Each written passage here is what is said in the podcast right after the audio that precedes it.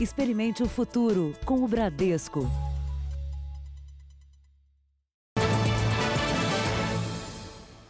Olá, boa noite. Boa noite para você. É véspera da Páscoa, mas é um feriado também diferente, no meio de uma pandemia, o que exige da gente responsabilidade. Mas, infelizmente, o que não faltou hoje foi gente nas ruas e nos mercados para comprar os itens do almoço de domingo. E muitas pessoas, entre elas idosos, não respeitaram o distanciamento social e a indicação do Ministério da Saúde de uso de máscaras fora de casa. Em vez de quarentena em casa, compras no Mercadão de São Paulo. Até aí é uma questão de necessidade, não tem o que fazer, mas sem o uso de máscara, o risco é grande. Um pé direito dessa altura, com esses portão desse tamanho, aqui é ar trocado toda hora. O governo de São Paulo decretou quarentena até o dia 22 desse mês. O problema é que muita gente desrespeita essa orientação. Alguns não têm medo do coronavírus e agem como se não pudessem contagiar quem está do lado. Como é que a senhora faz para se proteger? Lava a mão, Lava usa a mão, álcool? usa- Chego em casa, tiro toda a roupa.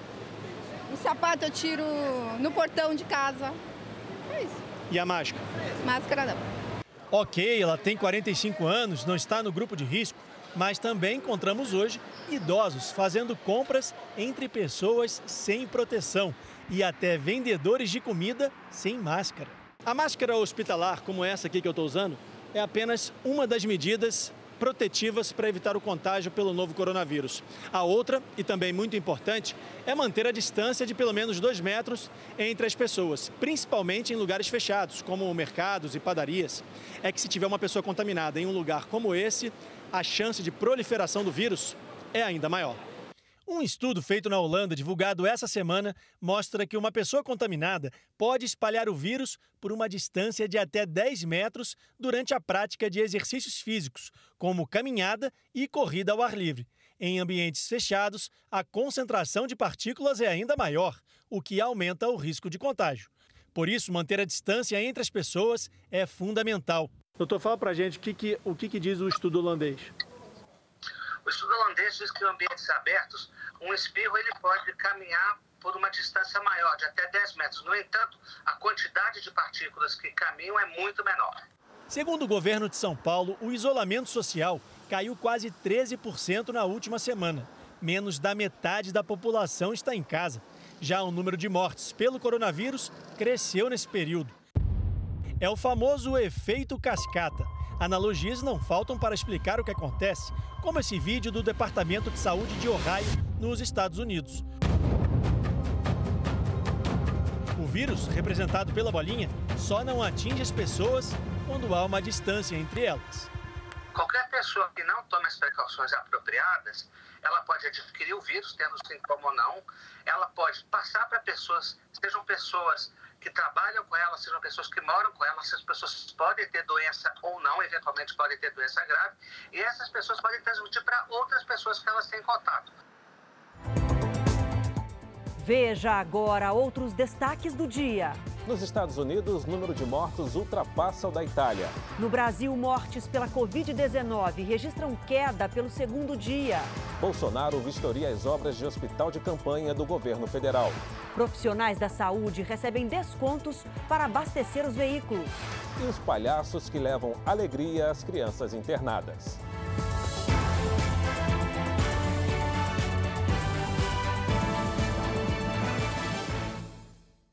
Oferecimento Bradesco, aprendendo a reinventar o futuro com você.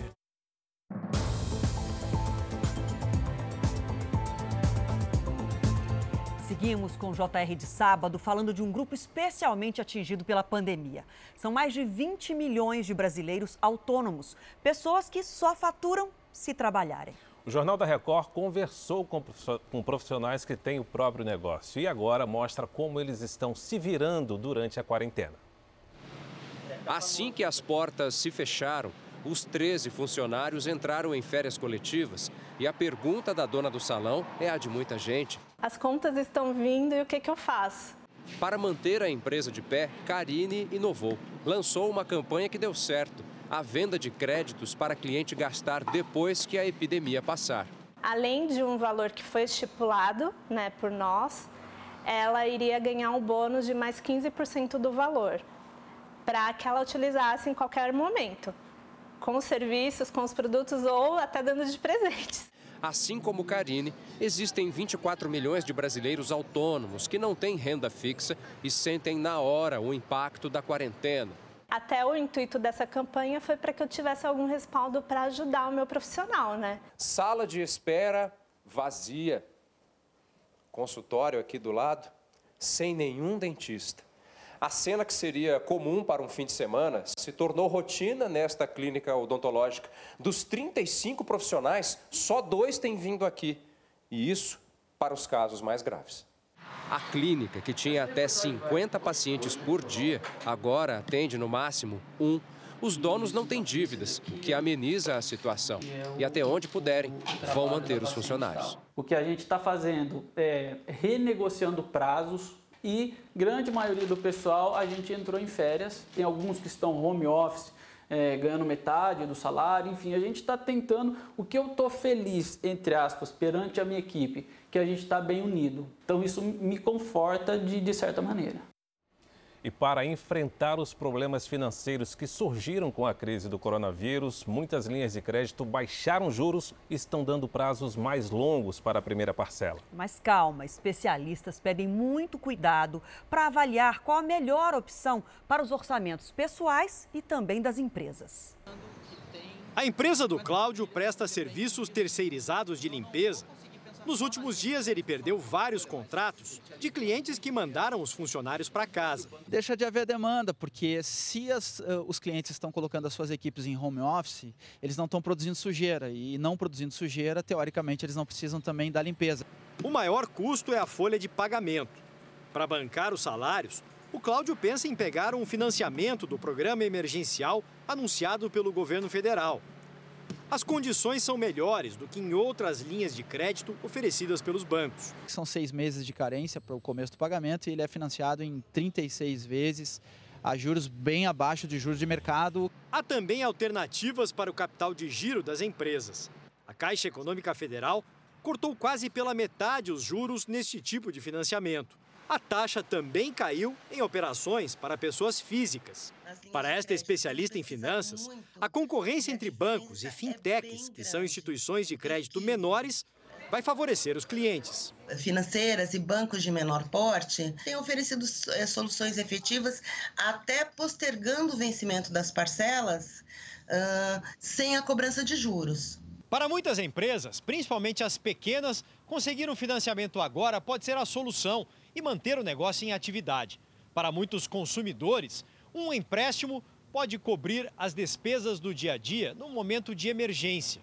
Mas é importante analisar bem as condições oferecidas no mercado antes de assumir a dívida tente pegar créditos novos se você realmente precisar. Pesquise as taxas mais baratas, os prazos talvez mais prolongados, aquilo que te caiba melhor. Essas medidas vão ajudar muito nesse momento. Nós não temos uma perspectiva para o final disso. E um outro setor bastante prejudicado é o de flores, que pode perder 1 bilhão e 300 milhões de reais até o Dia das Mães. Para tentar diminuir esse prejuízo, foi criado em São Paulo um centro de distribuição. O cliente nem precisa sair do carro. É assim que flores estão sendo vendidas na capital paulista. Cristiane fez o pedido online e veio retirar. Nós temos que nos adaptar a essa fase que nós estamos passando, que se Deus quiser vai, ser, vai passar em breve. O setor teve queda de mais de 70% nas vendas em todo o país. A pandemia reduziu as exportações e também cancelou festas e eventos. Boa parte do que é colhido vai para o lixo ou vira adubo. Rafael, que é empresário e está com o comércio de portas fechadas, resolveu ajudar. É voluntário nas entregas. Hoje eu estou aqui para ajudar os produtores, né, que estão tá numa, numa fase muito difícil, né, por causa dessa pandemia, onde todos estão é, perdendo muito as suas produções. A ideia surgiu de um grupo de produtores e atacadistas que inaugurariam neste espaço de 21 mil metros quadrados um mercado de flores. Com o decreto da quarentena em São Paulo, em vez de lojas, o local se tornou um centro de distribuição, uma tentativa de escoar a produção. Aqui, flores chegam e saem a cada pedido feito pela internet. Para impulsionar as vendas, os produtos têm preço de custo. No primeiro dia, nós tivemos acima de 800 pedidos. E o último relatório que a gente fez aqui, nós temos acima de 70 mil itens vendidos e comercializados aqui para o pessoal.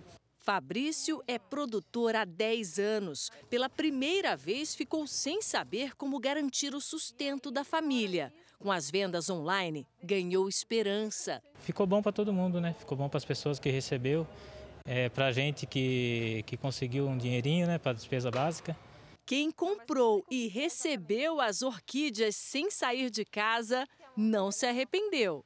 A pessoa que me trouxe com luva, com máscara, com álcool gel, todo um cuidado. A gente pode comprar flor, pode enfeitar a casa, pode manter essa alegria, essa esperança, sem risco nenhum. Também aqui em São Paulo, os cartórios adotaram um esquema especial para atender ao público. É, e assim, de uma maneira diferente, é possível até casar em tempos de quarentena. Álcool em gel na mesa, juiz de paz usando máscara e um grupo seleto de pessoas na sala. Foi assim que Júlia e Lucas casaram no civil, bem no meio da quarentena. O casal já tinha realizado a cerimônia, só faltava o registro no cartório. E para isso acontecer nesse momento, precisaram seguir regras bem diferentes das tradicionais. O que, que tu imaginava? Como é que ia ser? Ah, a gente imaginava que ia ter mais pessoas presentes, né? Mais familiares juntos, né, reunidos. Nós passamos a pedir para que eles viessem somente os noivos e os dois e as duas testemunhas, né, do, do casamento. E passamos durante a semana e nós estamos fazendo a entrada controlada, né, um casamento por vez, espaçado. Esses são apenas alguns dos cuidados que os cartórios precisam ter para funcionar durante a quarentena. Se houver atendimento presencial aberto ao público, também é preciso limitar o número de pessoas no local para evitar aglomerações, manter as cadeiras de espera com distância mínima de dois metros uma da outra. Na área de atendimento, é preciso ter uma faixa de segurança com distância de um metro e meio entre o cliente e o atendente. Funcionários devem usar luvas e máscaras. O cartório deve disponibilizar álcool em gel para quem estiver no local, além de higienizar com frequência máquinas e objetos. Durante a semana, este cartório faz plantões para atendimento presencial de duas horas por dia. Desde que a quarentena começou, o movimento por aqui caiu 80%. Mesmo que a circulação de pessoas seja bem menor do que antes, ninguém fica aqui na sala de espera. Quem vem em busca de serviços precisa aguardar do lado de fora. Cartórios de cidades que decretaram quarentena devem preferencialmente oferecer os serviços de forma online. O atendimento presencial deve ser para aqueles serviços que precisam obrigatoriamente da assinatura da pessoa, como transferência de imóveis e titularidade de carro, autenticação de documentos e reconhecimento de firma. No estado de São Paulo, registros de nascimento e óbito podem ser feitos pela internet. Mas assim que a quarentena terminar, a pessoa tem um prazo de 15 dias para ir até o cartório oficializar o documento. E a polícia de São Paulo fez agora há pouco uma grande apreensão de materiais usados para o combate do novo coronavírus. Tudo estava armazenado em um galpão na zona sul da cidade. A repórter Giovana Rizardo tem as informações. Giovana, boa noite. Que materiais são esses? Oi, Fara, boa noite para você, boa noite a todos. Entre os materiais apreendidos pela polícia estão 2 milhões de máscaras, que hoje estão em falta no mercado, e também macacões para uso de médicos, também luvas cirúrgicas, álcool gel 15 mil testes para diagnosticar a Covid-19, termômetros para medir a temperatura do paciente e os policiais ainda encontraram algumas armas. Todo esse material foi furtado dentro do terminal de cargas do Aeroporto Internacional de Cumbica. Para chegar até a quadrilha, os investigadores se passaram por clientes e combinaram a compra de testes para o coronavírus. Eles pagariam 3 milhões de reais, ou seja, é um mercado negro de equipamentos importantes no enfrentamento da doença. Dez pessoas foram presas por receptação. Um deles se identificou como presidente da Câmara Comércio Brasil-Xangai, mas essa informação não foi confirmada. A polícia ainda quer saber, então, quem são os autores deste furto e não descarta a possibilidade de participação de funcionários do aeroporto. De São Paulo, Giovana Rizardo. Obrigado, Giovana.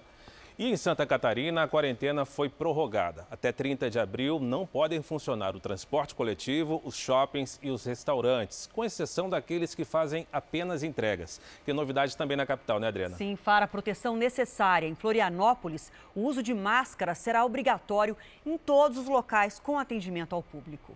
A regra vale tanto para os funcionários como para os clientes. As máscaras de pano serão obrigatórias em supermercados, padarias, lotéricas, agências bancárias e em todos os estabelecimentos que estejam liberados para o atendimento ao público. Eu acho perfeito, porque a gente não sabe o que vai acontecer amanhã, né? Segundo a Prefeitura, a decisão foi baseada em estudos científicos. O uso de máscaras de pano de fabricação caseira é recomendado pelo Ministério da Saúde. A Prefeitura deu um prazo de uma semana para que os estabelecimentos possam se adequar à nova norma. Até lá, a Guarda Municipal vai orientar a população. A exigência começa a valer a partir de quinta-feira, dia 16. Quem não cumprir será autuado pela vigilância sanitária e pode ter que fechar as portas. A única exceção é para as unidades de saúde, onde são usados outros tipos de proteção. A Prefeitura estima que a cidade já tenha mais de 3 mil casos de coronavírus. Sabemos que se não tivermos um controle nesse momento, permitindo liberar todos os serviços, esse número de contaminados vai se ampliar e provavelmente os leitos de UTI não serão suficientes para atender toda a população. Bom, em Salvador, a exigência de máscaras também passa a valer a partir da próxima quinta-feira. E mais, foi aprovado um projeto de lei que amplia essa proteção para todo o estado. Quem traz as informações ao vivo para a gente é a repórter Juliana Amaral. Boa noite para você, Juliana. Boa noite, Adriana. O projeto de lei foi aprovado hoje em sessão virtual da Assembleia Legislativa e passa a valer 72 horas depois da publicação pelo governo do estado. A determinação é que as empresas forneçam máscaras para os funcionários. Isso vale para todos os estabelecimentos comerciais, industriais e financeiros, além do transporte de passageiros e serviços públicos. As empresas também terão que oferecer um ponto de água corrente com sabão sabão e álcool em gel a 70%. Um decreto da Prefeitura de Salvador já estabeleceu o uso de máscaras para trabalhadores de mercados, limpeza urbana, frentistas e de obras públicas ou privadas. Adriana, Luiz Fara. Obrigada, Juliana. Vamos agora conferir comigo os números do coronavírus no Brasil aqui no telão. Olha, pelo boletim divulgado hoje pelo Ministério da Saúde, o país tem agora 1.124 mortes pela Covid-19. E no total já são 20.727 casos confirmados da doença. Agora, o que a gente precisa destacar nesses números hoje é a queda nas mortes. Olha só, no dia 6 de abril foram 67 mortes em 24 horas. Depois o número de mortes veio aumentando e agora nas últimas 24 horas, foram 68 mortes. É o segundo dia seguido de queda e o menor número dos últimos cinco dias. Um bom sinal. Não podemos relaxar ainda, mas é um bom sinal. São Paulo é o estado que tem o maior número de casos. Tem um total de 8.419 casos, 560 mortes. Depois o Rio de Janeiro, 2.607 casos, 155 mortes. E o único estado do Brasil que ainda não teve mortes pela Covid-19 é o Tocantins, que tem 23 pessoas infectadas pelo novo coronavírus. E o hospital que não informar diariamente ao Ministério da Saúde como está utilizando os leitos de UTI durante essa pandemia do coronavírus poderá ser alvo de uma blitz da Polícia Federal. Essa medida foi acertada com o ministro da Justiça, Sérgio Moro. Vamos até Brasília ao vivo. Quem traz as informações para a gente é o Tiago Nolasco. Boa noite, Tiago. Oi, Adriana. Boa noite para você, para o Fara e para todos. A informação de que a Polícia Federal poderá ser acionada foi passada durante uma entrevista coletiva que terminou agora há pouco aqui no Palácio do Planalto. Neste momento, a pandemia de coronavírus preocupa mais nas cidades de São Paulo, Rio de Janeiro, Manaus e Fortaleza. Nesses locais, o número de mortes é 50% acima do que na média nacional. Os gestores de todo o país vão ter que informar o número de leitos e quantos são ocupados com pacientes contaminados pelo coronavírus. Se esses dados não forem repassados, aí sim a Polícia Federal poderá fazer uma blitz, já que para a abertura de novos leitos foram repassados mais recursos públicos. Veja o que disse o secretário executivo do Ministério da Saúde, João Gabardo. Para fazer jus a esse recebimento, o hospital se obriga a informar duas vezes por dia a utilização desses leitos. Se ele não informar isso, ele vai sofrer sanções, punições. Ele vai deixar de receber o valor, ele vai ser responsabilizado civil e criminalmente por não prestar esse tipo de informação. E o terceiro momento, se ele continuar não informando, a Polícia Federal será acionada para ir no hospital cobrar esse tipo de controle. O presidente Jair Bolsonaro visitou hoje as obras do primeiro hospital de campanha do governo federal. O hospital vai servir de modelo para outros que serão construídos pelo país. Assim que chegou ao local, o presidente Jair Bolsonaro cumprimentou um grupo de apoiadores ao lado dos ministros Luiz Henrique Mandetta, da Saúde, e Tarcísio Freitas, da Infraestrutura, Bolsonaro foi conhecer as obras do hospital que vai receber casos da Covid-19 das cidades de Goiás que ficam próximas a Brasília.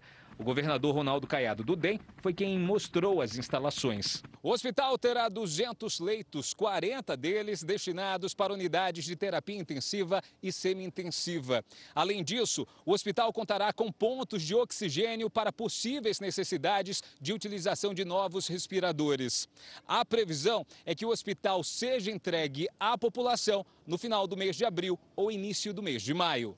O Ministério da Saúde atendeu o pedido feito pelo governador de Goiás. Ronaldo Caiado disse que a cidade de Águas Lindas, que tem 250 mil habitantes, é um ponto estratégico para atender os casos do novo coronavírus. Criamos, dentro de uma estratégia que nós fizemos, um tripé nessa região. Né? Lusiânia, o Hospital de Lusiânia foi estadualizado quinta-feira. Formosa foi estadualizado quinta-feira. Certo? Já está sendo também aparelhado para nós recebermos os pacientes graves. E Água Linda. Então você pega os três pontos equidistantes do entorno de Brasília. A obra em Goiás, que vai custar 10 milhões de reais, servirá como projeto piloto para capitais. A primeira será Manaus, no Amazonas, onde a estrutura hospitalar já chegou ao limite. Esse daqui é o piloto, é o 01 dos federais. Então, isso daqui, pela proximidade de Brasília, é mais fácil de eu mandar meus técnicos, é mais fácil de tudo. E também porque aqui tem desassistência. E a desassistência, ela ocorre basicamente porque você não tem unidades hospitalares de média e alta complexidade no entorno. O presidente Jair Bolsonaro retornou a Brasília sem dar declarações à imprensa. Embora todas as atenções estejam voltadas para a Covid-19, outras doenças com potencial epidêmico preocupam no Brasil. Uma delas é a dengue. A dengue, transmitida pelo mosquito Aedes aegypti, avança em ritmo acelerado. Segundo o Ministério da Saúde, o Brasil já registrou mais de 500 mil casos este ano, mais do que no mesmo período do ano passado. Cerca de 180 pessoas morreram, a maioria idosos. O Paraná registrou até agora 173 mil casos de dengue, o que coloca o estado em situação de epidemia. Em seguida aparecem São Paulo, Minas Gerais e Mato Grosso do Sul. Esses são os estados que o Ministério da Saúde tem como prioridade no combate à doença. Agentes de saúde estão intensificando o trabalho em todo o país. Os casos estão aumentando, as pessoas estão apavoradas, mas a, a linha de frente tem que continuar. Nas regiões mais afetadas, voltaram a ser usados os carros que pulverizam inseticidas, o chamado fumacê. Lembrando que é uma quantia ainda pequena de veneno, não é essa a grande estratégia para eliminar o vetor e nós precisamos estar numa vigilância é, é, vigilância ambiental, uma vigilância sanitária em relação aos criadores. Vamos ver agora os destaques do próximo Domingo Espetacular. Como funcionam os tratamentos experimentais com bons resultados contra o coronavírus? O mundo discute o uso da cloroquina no combate à Covid-19. Está em casa, na frente da TV? Tem o mitos e verdades do alimento que é campeão da quarentena: a pipoca. O feriado chegou sem malas, sem fila no aeroporto, nem na rodoviária. O prejuízo de quem contava com a Páscoa para ganhar dinheiro. O Michael Keller conversou com os chefes que ganham dinheiro com marmitas e vai produzir as próprias quentinhas. Servido? É neste domingo espetacular. Depois da hora do pare, a gente espera você. Até lá. Você vai ver ainda nesta edição os trabalhadores portuários que não podem parar durante a quarentena adotam cuidados especiais para se proteger do vírus. E a seguir, vulcão entra em erupção na Indonésia e lança cinzas a mais de 500 metros de altura.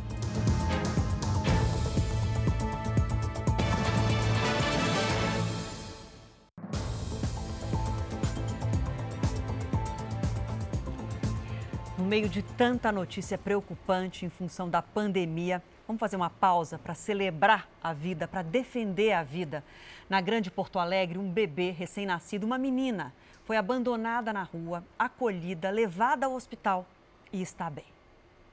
A criança está cercada de cuidados na UTI neonatal de um hospital de Canoas, na região metropolitana de Porto Alegre. É uma menina recém-nascida que mede 49 centímetros e pesa 3 quilos. Ela foi encontrada na frente da casa da irmã de Daiane. Tinha um casal passando e gritou que tinha um bebê abandonado na parada, um casal de bicicleta. Daí a gente falou que ia chamar a polícia, se eles iam esperar, e eles pegaram e disseram que não. Os policiais suspeitam que o casal abandonou o bebê. Eles retornaram com umas roupinhas que eles tinham lá para ajudar e daí eu falei que eles já tinham saído, já tinham ido para o hospital e, ele, e eles foram embora. A criança foi deixada neste ponto de ônibus que fica em um bairro da periferia de Canoas.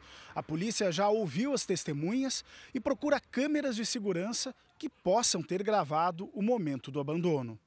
Além disso, a polícia espera receber informações sobre a mãe, que pode ser indiciada por abandono de incapaz. Essa pessoa ela esteve grávida por nove meses, foi vista grávida por nove meses eh, por toda a sociedade e de uma hora para outra eh, ela vai estar sem a barriga e vai estar sem a criança.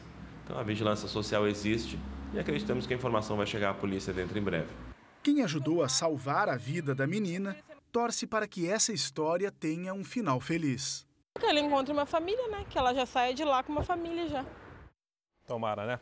A ministra da Mulher, Família e Direitos Humanos, Damares Alves, disse em uma entrevista exclusiva ao Jornal da Record que as denúncias de violência contra a mulher aumentaram durante a pandemia do coronavírus. Olá, nós estamos no Centro de Coordenação das Operações a respeito da pandemia de coronavírus aqui no Brasil e hoje nós vamos conversar com a ministra Damares Alves. Ministra, eh, a senhora tem alertado a respeito do aumento dos casos de violência contra a mulher. Já dá para dizer que também nós estamos vivendo, nesse momento de isolamento social, uma epidemia de violência e de casos de violência contra a mulher? Não só contra a mulher, contra a criança e contra idosos também. As nossas centrais de denúncias, de recebimento de denúncias, já apontam um aumento expressivo. Por exemplo, no Rio de Janeiro, no mês de março, o aumento de denúncias de violência contra a mulher já aponta o número de 50% do aumento. Na nossa central do governo federal, que é o número 180, o Ligue 180, o aumento em março já foi de 9%. A nossa preocupação agora é a violência contra a criança, o abuso sexual, a pedofilia, a exploração sexual contra crianças e adolescentes. E dá para chamar isso de epidemia nesse momento? Já podemos classificar como epidemia, porque o aumento com certeza já é uma preocupação muito grande. Vamos falar agora de minorias, né, de povos em situação de vulnerabilidade. É, o que, é que vocês têm feito? A gente teve agora uma primeira morte de um indígena de 15 anos. E o que, é que vocês têm feito nessa Olha, área? o governo federal tem um plano de contingenciamento voltado à população vulnerável. nós temos mais de 28 povos tradicionais. E no combate ao coronavírus já foi destinado mais de 5 bilhões de reais. Com relação aos povos indígenas, nós temos medidas que datam de 28 de janeiro. Mas já começou a chegar efetivamente essa ajuda? Sim, as, as ajudas já estão em aldeias, as ajudas já estão lá. A, os distritos sanitários, desde o início de fevereiro, já começaram a receber equipamentos. É, a FUNAI, com todas as suas, com todos as suas, ah, os seus distritos, já estão cuidando dos nossos povos indígenas. O que vocês têm feito especificamente nessas regiões isoladas? Olha, os, os hospitais referências na região estão sendo equipados.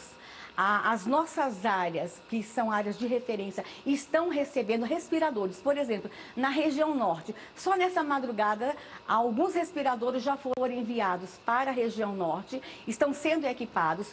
Nós temos, por exemplo, uma referência aqui para citar, a Operação Acolhida. A Operação Acolhida que fica em Roraima. Nós já estamos com 80 leitos prontos para atender não só imigrantes, mas também vai atender a toda a população do estado. A Operação Acolhida. É, nós temos a alegria de informar que poderá chegar a 1.025 leitos. E na questão dos idosos? A gente tem ainda uma população jovem, mas também temos muitos, muitos idosos é, muitas casas de abrigo de idosos. O que, é que vocês têm feito? Olha, a, a atenção aos idosos desde o início de março. E aqui a gente quer dizer o seguinte: o cuidado com os idosos, a gente quer pedir também o apoio da sociedade o apoio da sociedade tem que vir neste momento. Nós temos no Brasil em torno de duas mil instituições de longa permanência, instituições que abrigam idosos no Brasil. O governo federal está apoiando essas instituições. O repasse, é, o repasse mensal para as instituições está sendo atualizado. Já estão recebendo esse repasse. Ministra, mas o governo federal que, a gente sabe que essas instituições muitas vezes elas são ajudadas pela comunidade. É aí que, que a gente vai pedir o apoio da sociedade. 50% das doações da sociedade já começou a cair. E nós queremos pedir o apoio, a sociedade não deixar de apoiar essas instituições. Nós tivemos casos muito tristes em alguns países da Europa. Nós tivemos situações da seguinte forma: estava tudo quietinho no abrigo, estava tudo em silêncio, estava todo mundo achando que estava tudo bem. Os idosos começaram a morrer em abrigos. Nós temos certeza que isso não vai acontecer no Brasil. No Brasil, nenhum idoso vai ficar para trás. Nós vamos cuidar dos nossos idosos, só que vai ser uma ação junta: governo federal, governo municipal, estadual e a sociedade. Agora, um destaque internacional: na Indonésia, um dos vulcões mais letais do mundo entrou em erupção e lançou cinzas que chegaram a 500 metros de altura. Imagens divulgadas pelo Centro de Estudos sobre os Vulcões da Indonésia mostram duas erupções do Krakatoa. O céu foi tomado por uma gigantesca cortina de fumaça. As explosões foram as mais longas e violentas dos últimos anos.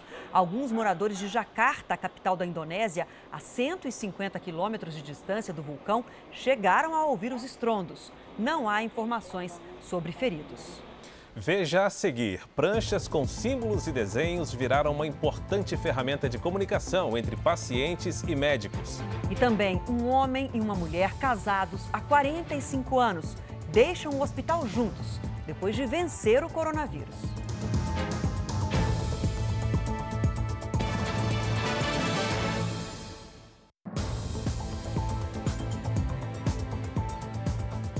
Dois homens morreram hoje numa queda de balão em Ibitinga, no interior de São Paulo. Uma das vítimas tinha 10 anos de experiência no balonismo. Um vídeo de celular registrou o acidente. Moradores filmaram o momento em que o balão parece se descontrolar no ar. Ele perde a estabilidade e desce em alta velocidade. E no momento eu vi o balão e vi que saltou o paraquedista, tá vendo?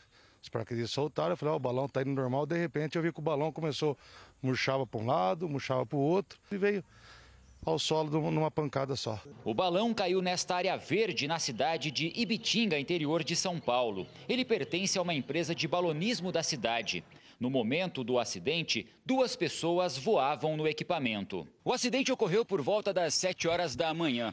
Rodolfo Tosi, de 33 anos, e Flávio Ferrari, de 19 anos, foram socorridos pelo Corpo de Bombeiros e pela Polícia Militar, mas não resistiram aos ferimentos. De acordo com moradores, Rodolfo tinha experiência no balonismo. Eles não tiveram nenhuma chance de socorro, praticamente assim. Caíram já, o impacto foi muito, muito forte. As investigações serão realizadas pelo Centro de Investigação e Prevenção de Acidentes Aéreos, o CENIPA.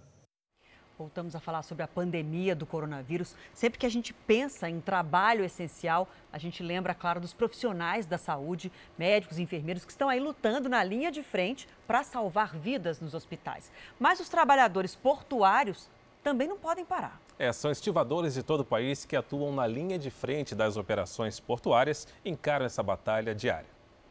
Na entrada da empresa, medição de temperatura, álcool em gel e lavatórios portáteis estão em todo canto.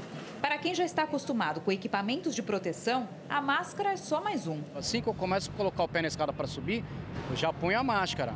Me defronto muitas vezes com tripulantes também que já está com a máscara. Está todo mundo protegido. Elvis está nessa função há 27 anos. Nunca viveu uma situação como essa. Eu me sinto como se estivesse vivendo em tempo de guerra como um soldado. Uma guerra para não deixar faltar o que o país precisa. Nós sabemos da nossa importância nessa cadeia é, e a gente não pode parar. Né? Então, por aqui entra alimentos, entra insumos hospitalares, entra equipamentos hospitalares, entra remédios. Na linha de frente dessas operações estão os trabalhadores portuários que atuam diretamente no embarque e desembarque de mercadorias. São os que mais se aproximam do perigo. Entram em navios que vêm do mundo inteiro. Muitos deles são avulsos, ou seja, não têm carteira assinada. Só ganham quando tem serviço. Eliezer é um deles e tem dois medos: de perder a saúde e o trabalho. Primeiramente, a saúde da gente, né? e segundo o emprego. Nos primeiros três meses desse ano, houve recorde de movimentação no Porto de Santos. O cenário agora é outro. Mas, mesmo durante a pandemia, essa atividade é essencial todos os portos brasileiros, todos os meus colegas gestores portuários eh, estão eh, nessa, nessa batalha eh, de continuar a operação, enfrentando a crise de frente para suprir os brasileiros. E é todo tipo de brasileiro. É desde um, um insumo que é importante para a produção de álcool gel, por exemplo, que é um polímero né, que vai na produção de álcool gel, a um medicamento, a um equipamento, a alimento, a tudo. O Rio de Janeiro já tem 155 mortes causadas pelo novo coronavírus. E um dos locais com mais vítimas fatais é o bairro de Copacabana, na zona sul da capital. A região concentra o maior número de idosos do país, grupo de risco que preocupa as autoridades. Um sábado de céu encoberto e uma fina garoa esvaziaram a praia. Mas no calçadão e no centro comercial de Copacabana, o movimento de pessoas chamou a atenção em tempos de isolamento social. Eu acho que estava mais intenso, o pessoal estava encarando a coisa com mais seriedade eu acho que está tendo um relaxamento. Os números da Covid-19 avançam no estado. São mais de 2 mil casos confirmados e 155 mortos, oito a mais do que no dia anterior. A capital concentra 73% dos contaminados. Na cidade, 98 pessoas não resistiram ao novo coronavírus. O bairro de Copacabana tem o maior número de mortos. Um estudo da Fundação Getúlio Vargas revela que um a cada três moradores aqui em Copacabana tem mais de 60 anos.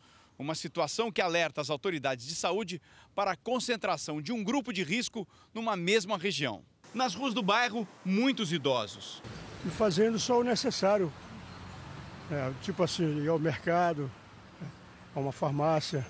Fora isso, eu fico em casa mesmo, tranquilo. Tem dois idosos em casa, meu sogro e minha sogra. 90 e poucos anos. Então, quem sai sou eu. A prefeitura já tentou hospedar em hotéis da cidade os idosos acima de 80 anos que moram sozinhos. Mas a resistência tem sido forte. Dos mil quartos à disposição, apenas 47 foram ocupados. O encaminhamento compulsório dessas pessoas também é estudado. O infectologista Alberto Chebabo concorda que é necessário proteger essa parcela da população que é a mais fragilizada neste momento. Isolar elas num quarto de hotel, onde eu consiga oferecer os serviços básicos para elas, sem que elas tenham necessidade de sair né, e ir à rua, né, é uma, realmente uma, uma opção bastante interessante para essa população.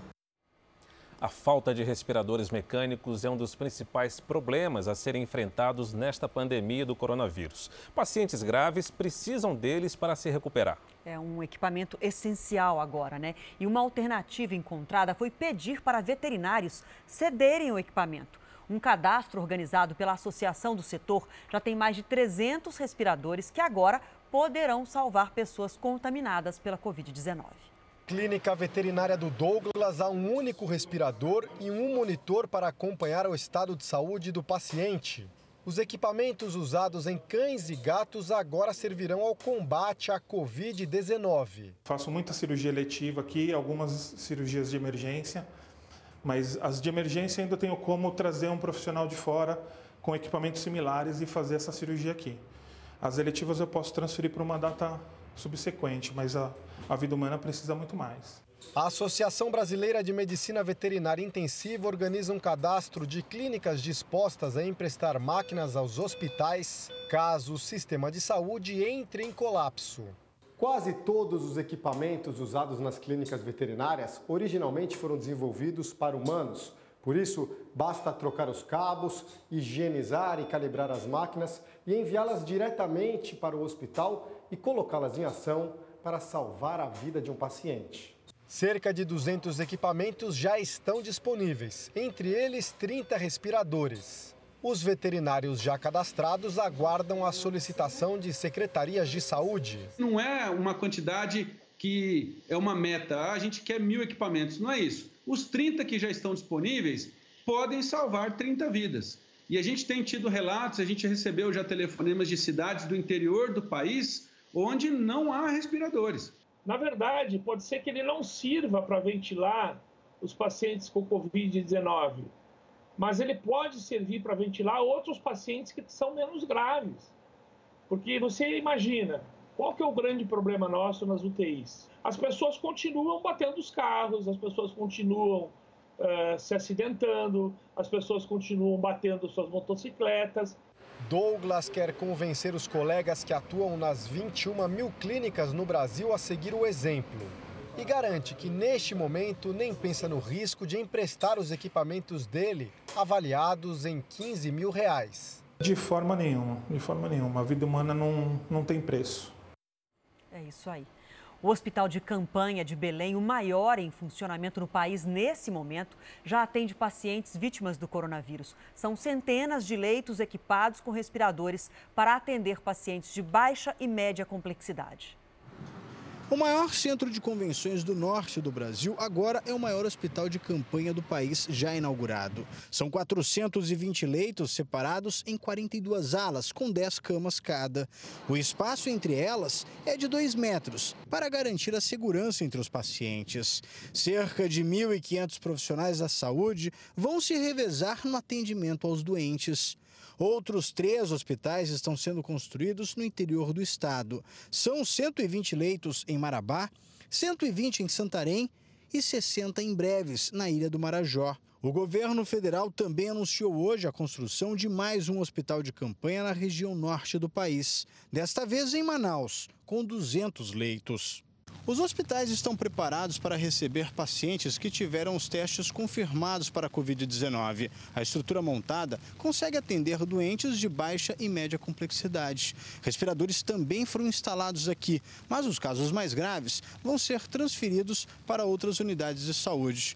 24 UTIs foram bloqueadas apenas para pacientes com coronavírus. Os pacientes, à medida que forem melhorando, eles serão deslocados para cá, uh, naqueles casos que já confirmados por coronavírus, uh, mas de média e baixa complexidade. Ou seja, aqui nós teremos pacientes que não necessitem de cuidados intensivos. O primeiro caso confirmado de coronavírus no Pará foi no dia 18 de março.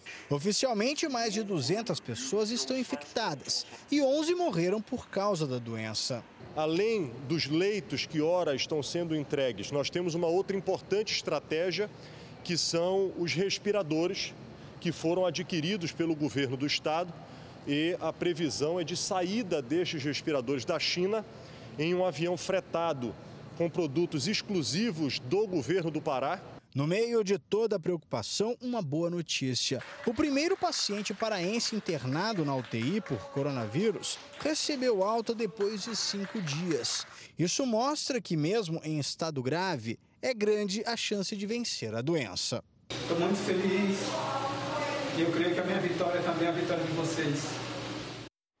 E olha, o secretário estadual de saúde, que nós acabamos de ver na reportagem, e outros dois funcionários da Secretaria de Saúde tiveram agora há pouco os testes confirmados para a Covid-19. O governador do Pará, Helder Barbalho, também fez o teste. O resultado foi inconclusivo, por isso ele vai refazer o exame. Nenhum deles tem o sintoma da doença. Uma ideia simples, mas daquelas que fazem toda a diferença. Veja só, Adriana, uma prancha com desenhos e símbolos que ajudam pacientes internados com dificuldade de comunicação a contar para médicos e enfermeiros o que sentem ou precisam.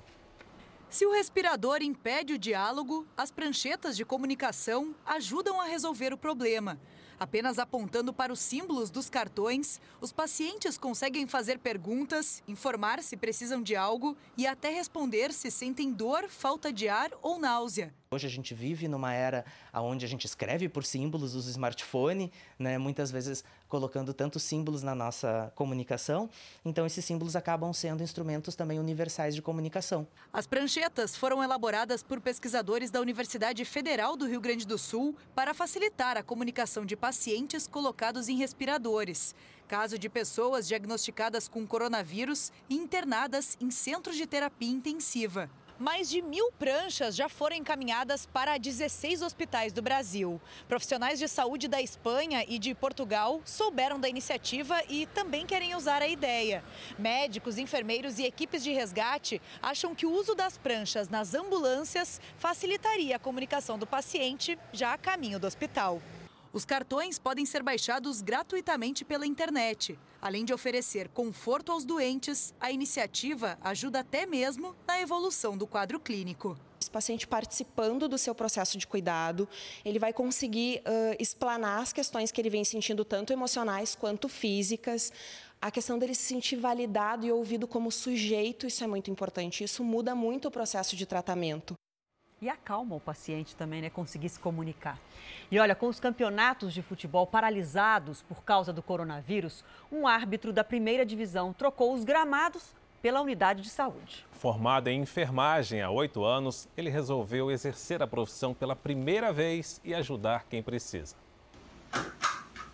Aos 39 anos, 22 só de arbitragem, Igor Benevenuto nunca teve vida fácil no campo. Mas com os campeonatos paralisados há mais de um mês, o árbitro ficou sem renda e decidiu trocar o verde do gramado pelo branco do hospital. Igor é enfermeiro, se formou há oito anos, mas nunca tinha exercido a profissão. No futebol, o pessoal quer te passar para trás, ludibriar, quer tirar a responsabilidade da incompetência às vezes deles, tacar tudo em cima da arbitragem. Para encarar o mercado de trabalho, o árbitro enfermeiro sentiu necessidade de fazer uma reciclagem. Voltou a ler livros técnicos, está fazendo um curso online e, mesmo novato, por causa da escassez de profissionais da saúde no combate ao coronavírus, Igor pôde até escolher onde trabalhar. Agora ele dá plantão na unidade de pronto atendimento de Sete Lagoas, perto de BH. Apenas seis dias de serviço foram suficientes para alimentar o desejo de exercer a segunda profissão. A própria equipe lá dentro do, da OPA tem me ajudado muito, me orientado muito. Então hoje está muito tranquilo, está muito bom, estou gostando bastante. Vou fazer o possível para conciliar as duas profissões. Boa, Igor. Quem está para fazer aniversário aí nas próximas semanas, levanta a mão. A gente já sabe, né? As festas de aniversário agora viraram reuniões virtuais, em casa mesmo. Só que olha essa ideia: para não perder os clientes, empresários investem em pequenos pacotes comemorativos a domicílio, para que os homenageados recebam os parabéns com um pouquinho mais de alegria. Gente do céu! A comemoração virtual levou alegria para Gabriela, que já nem contava mais com a festa em tempos de isolamento social. Seria um dia muito tranquilo, sem muitas comemorações, sem abraços e eu ganhei uma, uma mini festa surpresa. Dona Elaíse também foi surpreendida. Ganhou bolo, salgadinho e refrigerante da filha que mora na Suíça. Nossa, mas mandou isso tudo? É uma delícia. Minha filha sempre apronta essas coisas para mim. Bufês que antes estavam acostumados a fazer festas para mais de 100 pessoas, agora preparam mini kits para uma comemoração mais intimista. Já vai com a vela, com a decoração, né, dos docinhos e tudo, ela monta e canta parabéns pela internet. Para não deixar o aniversário da sogra passar em branco, Fernanda encomendou um kit festa para quatro pessoas. Ela e o marido vão entregar pessoalmente o presente, uma forma de matar a saudade depois de 20 dias sem se verem. Bolo, coxinha, brigadeiro e muito amor num dia tão especial. A gente vai entregar de longe, vai cantar um parabéns do portão, mas ela vai ficar emocionada, vai se sentir né, é, bem e vai sentir o carinho que a gente quer transmitir para ela. Clientes felizes e empresários aliviados. Pelo volume que a gente conseguiu, a gente tem feito muito, então vai salvar um mês sim. Companhias de combustível também se mobilizaram para dar vouchers e descontos para profissionais de saúde abastecerem seus veículos. 60 mil vales de 50 reais em combustível foram distribuídos para quem está na linha de frente no atendimento de saúde à população pela Raizen, licenciada da marca Shell no Brasil. Além disso, foram doados cerca de 900 mil litros de álcool 70% a unidades de saúde e instituições públicas. Foram mais de 28 municípios que a gente já atendeu até agora, com essa distribuição do álcool 70 a gente mobilizou os nossos postos também, porque a gente é, é, tem mais de mil postos espalhados pelo Brasil inteiro, onde a gente começou a levar o álcool 70 não só para a operação do posto, mas principalmente para distribuir é, para os nossos clientes, para as pessoas que vão nos nossos postos. Já a Rede Ipiranga, além de apoiar a construção de um hospital de campanha no Rio de Janeiro e distribuir álcool 70, lançou a campanha Heróis Abastecidos, que dá 10% de desconto no abastecimento para profissionais de saúde mediante cadastro com CPF. É a classe hoje que efetivamente está na linha de frente, que está apoiando, vamos dizer, é, no sentido muito claro, vamos dizer, toda a sociedade, e a gente resolveu fazer esse, esse, esse trabalho especificamente para essa, essa classe através dessa plataforma que é o nosso Abastece Aí. A ajuda é bem vista por profissionais de enfermagem como o Marcos, que percorre 35 quilômetros todos os dias para chegar ao trabalho. Nós somos profissionais que fizemos um, um juramento de cuidar de pessoas.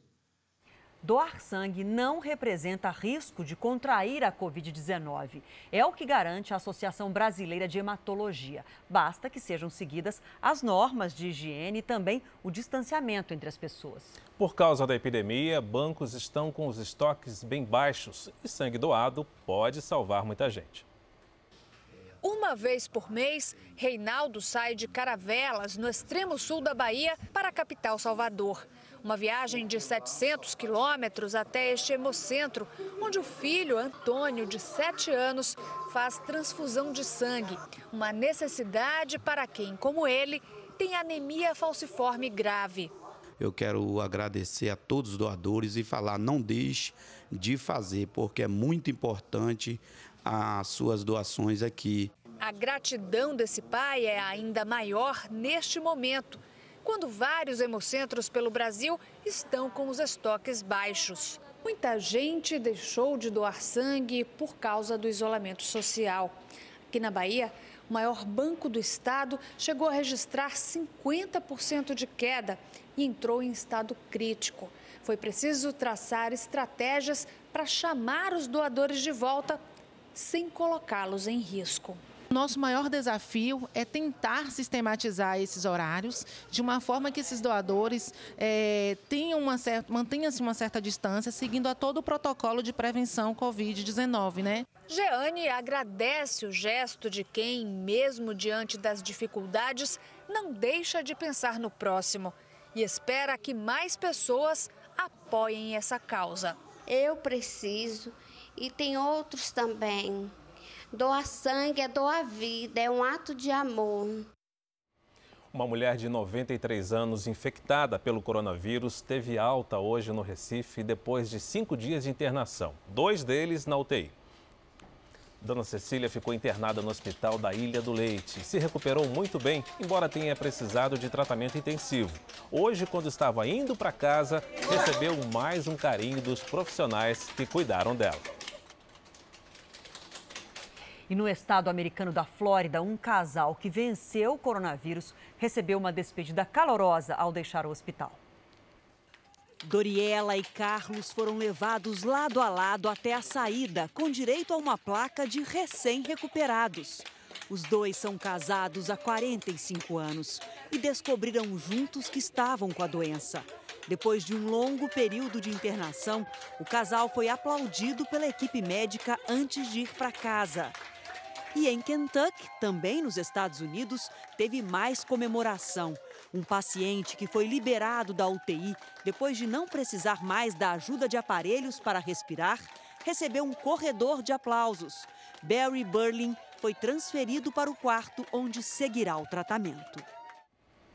Um campeão olímpico de triatlon realizou uma prova completa em casa na Espanha e conseguiu arrecadar o equivalente a um milhão de reais para o combate ao coronavírus tricampeão mundial de medalha de ouro nos Jogos de Pequim em 2008, o alemão Jan Frodeno nadou, pedalou e correu a maratona em pouco mais de 8 horas e meia. O evento foi transmitido ao vivo com a participação de outros atletas. O dinheiro arrecadado será doado para instituições de saúde. Os Estados Unidos têm mais de meio milhão de casos de coronavírus. Nova York, o estado com mais contaminados, registra queda no número de novas internações e também de pacientes em unidades de terapia intensiva. Os Estados Unidos ultrapassaram a Itália hoje em número de mortes por Covid-19.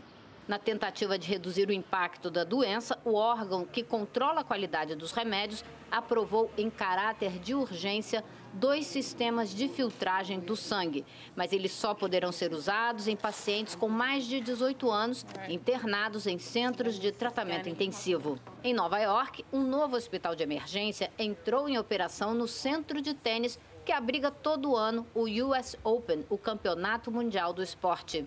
Mais da metade dos asilos e casas de repouso do estado já tem casos da doença mas o ritmo de contaminação diminuiu e o estado também registrou uma redução no número de pacientes internados em unidades de tratamento intensivo. O prefeito aqui de Nova York, Bill de Blasio, informou hoje que as escolas públicas não vão mais reabrir neste ano letivo, que termina na última semana de junho. As escolas particulares costumam acompanhar o calendário do sistema público. Todas as aulas e provas serão administradas pela internet. O novo ano escolar começa em setembro. O presidente Donald Trump deve anunciar na terça-feira a criação de um comitê especial para discutir a volta da população ao trabalho. O secretário do Tesouro americano fará parte do comitê, além de governadores, médicos, cientistas e empresários. A Espanha registrou o menor número de mortes por coronavírus em 19 dias. Esse foi o terceiro dia consecutivo de queda, 510 vítimas fatais em 24 horas. O país tem mais de 161 mil infectados e mais de 16 mil mortes pela doença, o segundo maior número da Europa. Nos últimos três dias, mais de 11 mil pessoas já se recuperaram em toda a Espanha. A partir de segunda-feira, o governo espanhol vai distribuir máscaras em estações de metrô para parte da população que irá voltar ao trabalho. Na Itália, as autoridades intensificaram a segurança em ruas e estradas das principais cidades afetadas pelo coronavírus. Hoje, o número de mortes no país foi 619. Ainda assim, a contagem diária de mortes infectados desacelerou em comparação ao mês anterior.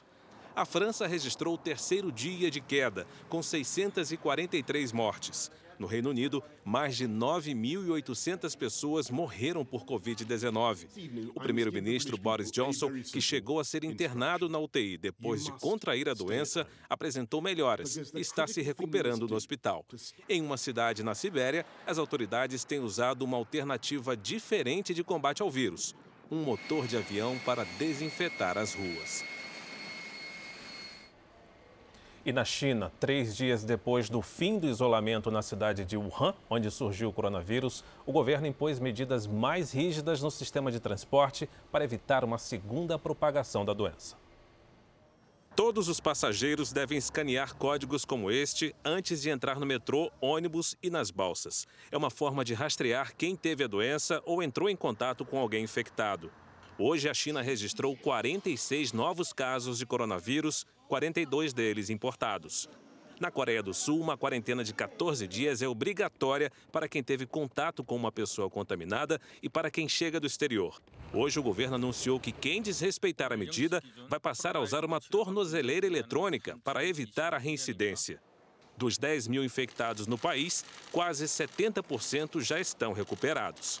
No Japão, o primeiro-ministro Shinzo Abe decidiu ampliar as medidas de isolamento social, que eram obrigatórias apenas em áreas urbanas. Agora passam a valer em todo o território.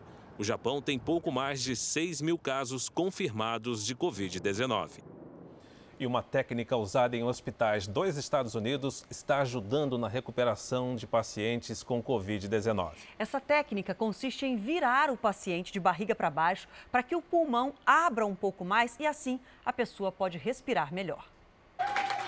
Alfred é um dos casos de sucesso dessa técnica. Ele tem 68 anos e chegou a ficar em estado crítico.